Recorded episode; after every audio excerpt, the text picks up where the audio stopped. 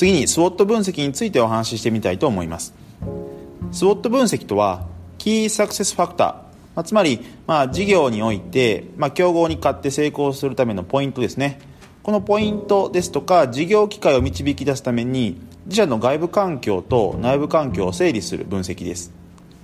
具体的な手順ですがまず以前お話ししたペストとか5フォーシーズとかあと 3C のようなフレームワークも活用しながらマクロ環境とか業界市場環境を分析します。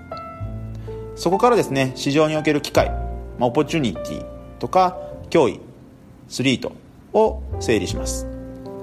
この時何が事業の KSF なのかを十分に検討しておくことがとても大切です。次にですね自社と競合を分析して自社の強みストレングスとあと弱みですね。ウィークネスを整理してコアコンピタンスをよく見極めます。でこのコアコンピタンスとはですね、まあ、競合に真似できない核となる能力のことを言いますがこれをしっかりと見極めるのが大切です。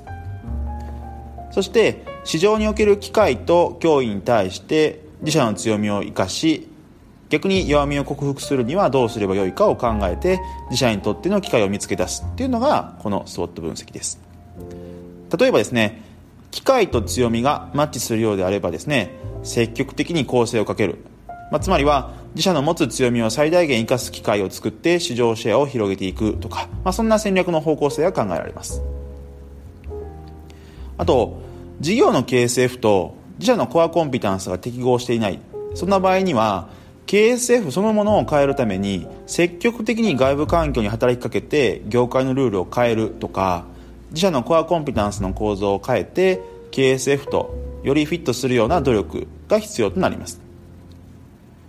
SWOT 分析において大切なことは SWOT の各論点に情報を整理するということではなくて、まあ、先ほどお話ししたように外部環境を分析した結果として導かれる機会とか脅威に対して自社の強みとか弱みを掛け合わせて考えていくというようなことが、えー、戦略の方向性を見出す上でもとても大切です。